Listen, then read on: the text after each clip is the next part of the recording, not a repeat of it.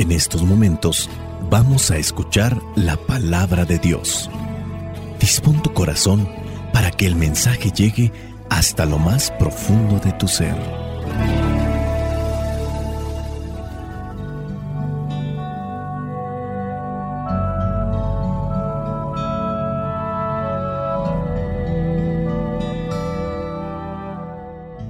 El Evangelio que la iglesia nos presenta para el día de hoy corresponde a Lucas capítulo 18 versículos del 35 al 43. Dice así, cuando ya se encontraba Jesús cerca de Jericó, un ciego que estaba sentado junto al camino pidiendo limosna, al oír que pasaba mucha gente, preguntó qué sucedía. Le dijeron que Jesús de Nazaret pasaba por allí y él gritó, Jesús, hijo de David, ten compasión de mí. Los que iban delante lo reprendían para que se callara, pero él gritaba más todavía, Hijo de David, ten compasión de mí. Jesús se detuvo y mandó que se lo trajeran. Cuando lo tuvo cerca, le preguntó, ¿qué quieres que haga por ti? El ciego contestó, Señor, quiero recobrar la vista. Jesús le dijo, recóbrala, por tu fe ha sido sanado.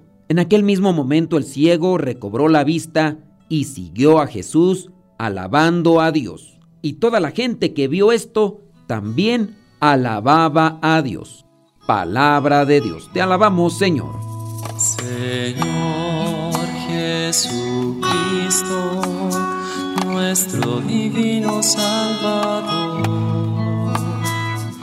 Gracias te damos por tu infinito amor.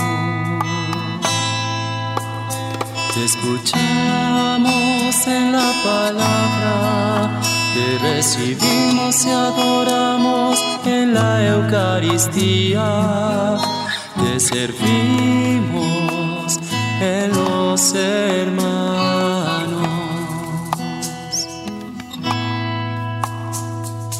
Que misioneros como lo quieres tú, enseñando a los hombres el fuego de tu amor.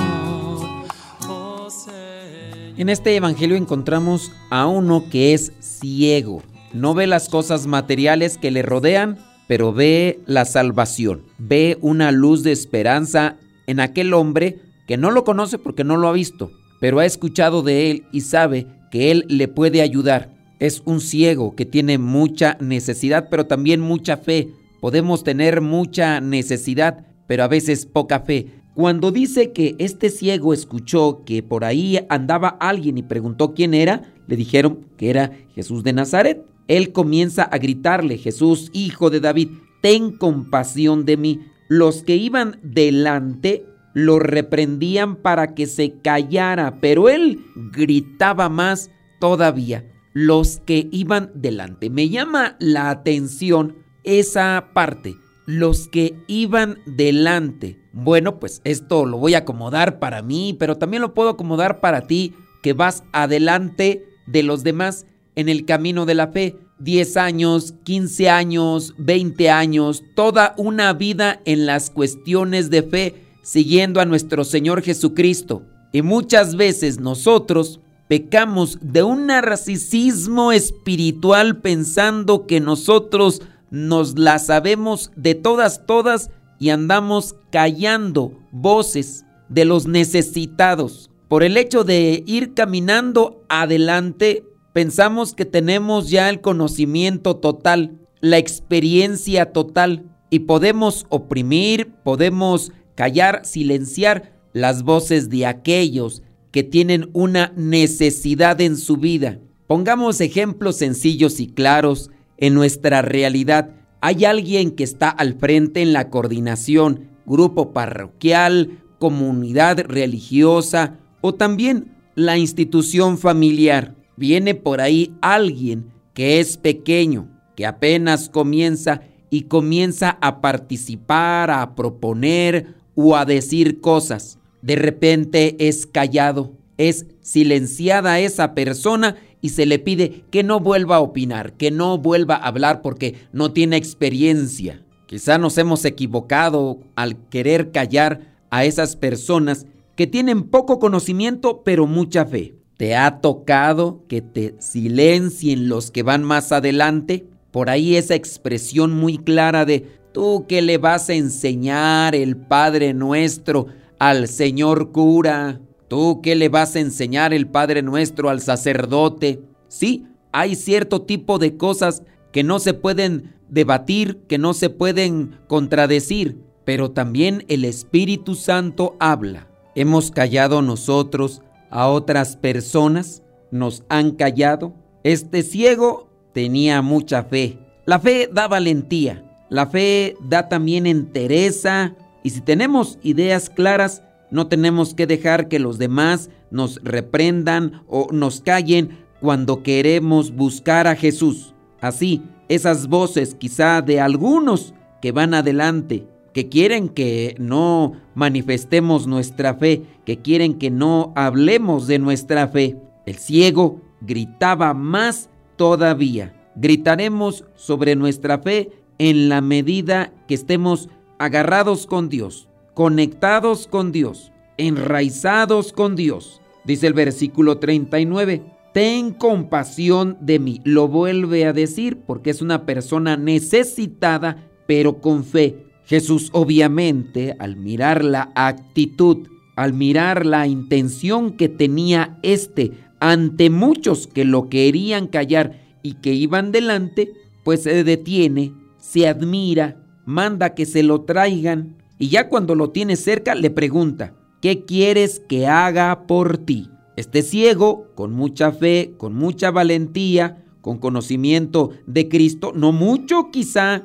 pero de lo que había escuchado había reflexionado y ahora sabe bien lo que le quiere pedir al Señor. Y dice ahí que el ciego le contesta que quiere recobrar la vista. Por tu fe has sido sanado, recóbrala. En el camino de la vida necesitamos fortalecer nuestra fe, también para fortalecer nuestra fe no basta solamente la oración, la meditación. Necesitamos pensar y tener ideas claras sobre lo que buscamos con relación a Dios. ¿Qué es lo que buscamos en nuestra vida para nosotros, para los demás?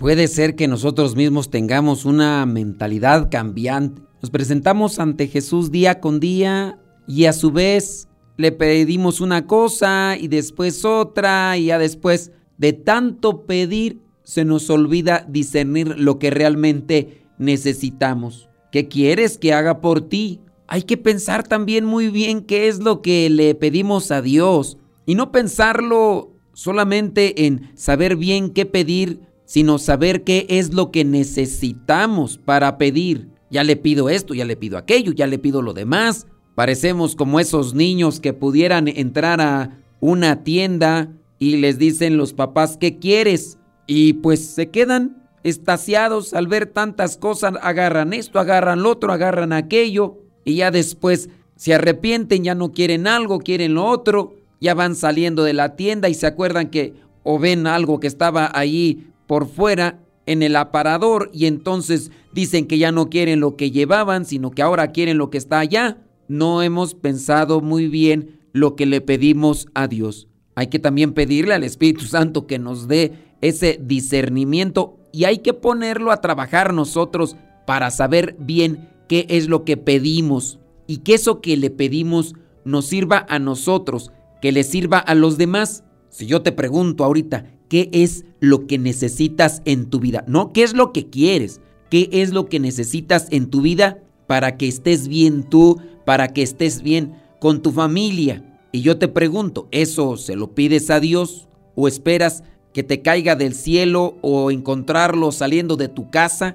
¿Qué es aquello que le pides regularmente a Dios haciendo una reflexión de que eso te ayudará para estar bien tú como persona, pero también tu familia? No me lo contestes, solamente dejo ese cuestionamiento. El ciego por la fe que tenía, por la valentía y decisión que tenía. Cuando otros lo querían callar, él seguía alzando la voz. Dios le escuchó por esa actitud, por esa forma de ser. Hagamos lo propio, cada quien, en su ambiente, en su situación. Dice el versículo 43 con el que termina el Evangelio. En aquel mismo momento el ciego recobró la vista y siguió a Jesús, alabando a Dios. Creo que ese es otro de los problemas que tenemos una mayoría de cristianos. Estamos bien necesitados y ahí estamos con el Jesús en la boca.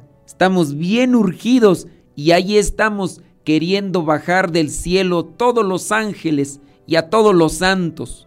Nos ha pasado un accidente, nos ha pasado una tragedia en la familia y ahora sí, Señor, ven a mí. Pero viene el momento en el que ya ha pasado la tempestad, ya ha pasado la necesidad y a Dios que te vaya bien. Ya no hacemos oración con la misma constancia, con la misma necesidad, con la misma sed. Este ciego dice, siguió, siguió. Podemos entender esto en el mismo ritmo, en la misma manera, en la misma forma. Siguió a Jesús alabando a Dios. Y toda la gente que vio esto también alababa a Dios. Nuestra actitud ante la necesidad y después de haber recibido las bendiciones de Dios puede también iluminar la vida de los demás. Comprendamos esto para no descuidarnos. Queremos que los demás también se contagien de la fe.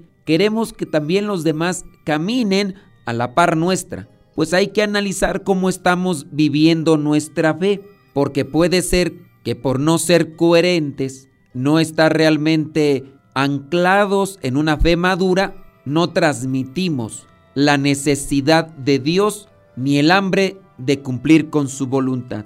Espíritu Santo, ilumínanos para comprender estas necesidades de fe en cada uno de nosotros, que tengamos ideas claras, que tengamos esa sed de ti y que tengamos también esa valentía para anunciarte cuando nos encontramos personas que van más adelante y que quieren que callemos, que quieren que nos silenciemos. La bendición de Dios Todopoderoso, Padre, Hijo y Espíritu Santo, descienda sobre cada uno de ustedes y les acompañe siempre. Soy el Padre Modesto Lule de los misioneros servidores de la palabra. Vayamos a vivir el Evangelio. Lámpara es tu palabra para mis pasos, luz en mi sendero. Lámpara es tu palabra para mis pasos, luz en mi sendero. Luz, es la luz. Luz, tu palabra es la luz.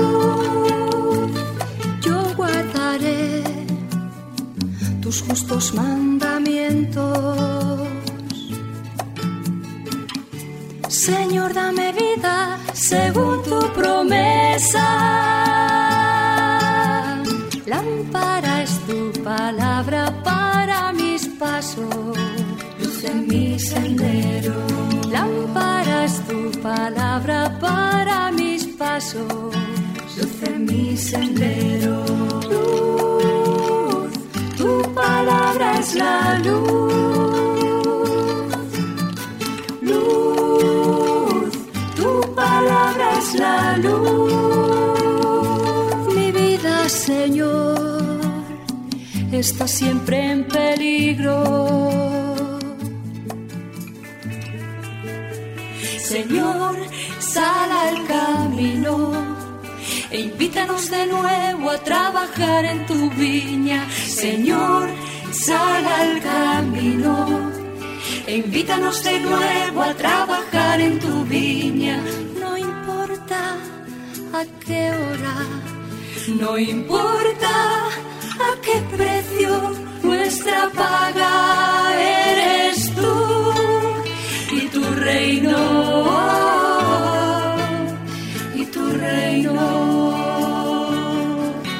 Los primeros serán últimos, los últimos serán primeros.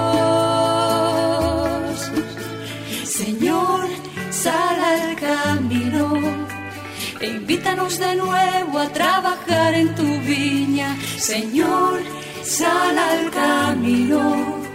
e Invítanos de nuevo a trabajar en tu viña. No importa a qué hora, no importa a qué